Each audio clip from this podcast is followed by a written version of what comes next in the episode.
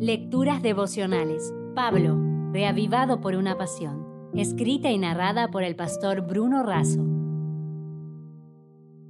Hoy es 16 de agosto, un día a la vez. En Filipenses 4:6 dice, Por nada estéis angustiados si no sean conocidas vuestras peticiones delante de Dios en toda oración y ruego con acción de gracias.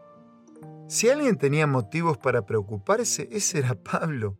Desavenencias en la iglesia de Filipos y posible y cercana ejecución. Por eso, él explica cómo vencer las preocupaciones. La palabra preocupación viene de la raíz estrangular.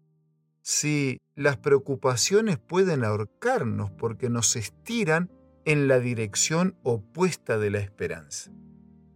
El pastor Daniel Belvedere, un hombre de Dios igual que Pablo, fue un apasionado por la predicación del Evangelio y fue nuestro profesor inspirador del evangelismo. Él colocó en mis venas pasión por la salvación de las personas. Él decía que para vencer las preocupaciones necesitamos cuatro cosas. Primero, tener un plan de acción. Segundo, vivir el presente con sabiduría de un día a la vez.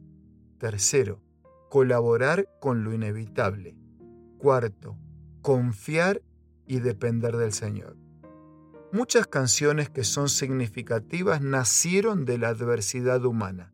Lindsay Terry cuenta la historia de un día a la vez. Marijón Wilkin, a los cinco años, podía tocar el piano de oído. Cuando tenía 14 años, su padre contrajo cáncer y tres años después falleció. Con dolor y con esfuerzos, ella cuidó a su madre y avanzó con éxito en sus estudios universitarios y musicales. Con poco tiempo de casados, su esposo piloto perdió la vida durante la Segunda Guerra Mundial.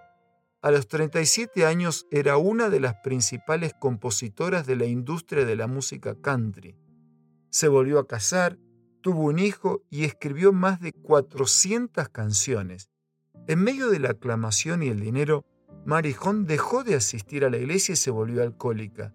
Varias veces intentó suicidarse, pero Dios en su gracia le salvó la vida. A los 53 años, Marijón escribió su canción más famosa, Un día a la vez. Este tema musical es mucho más que eso, es una oración.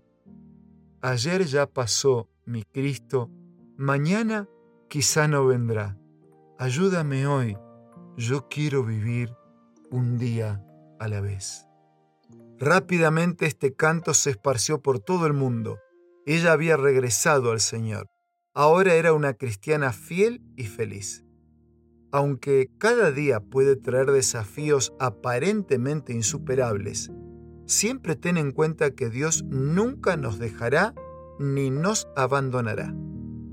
Prepárate para el cielo viviendo un día a la vez.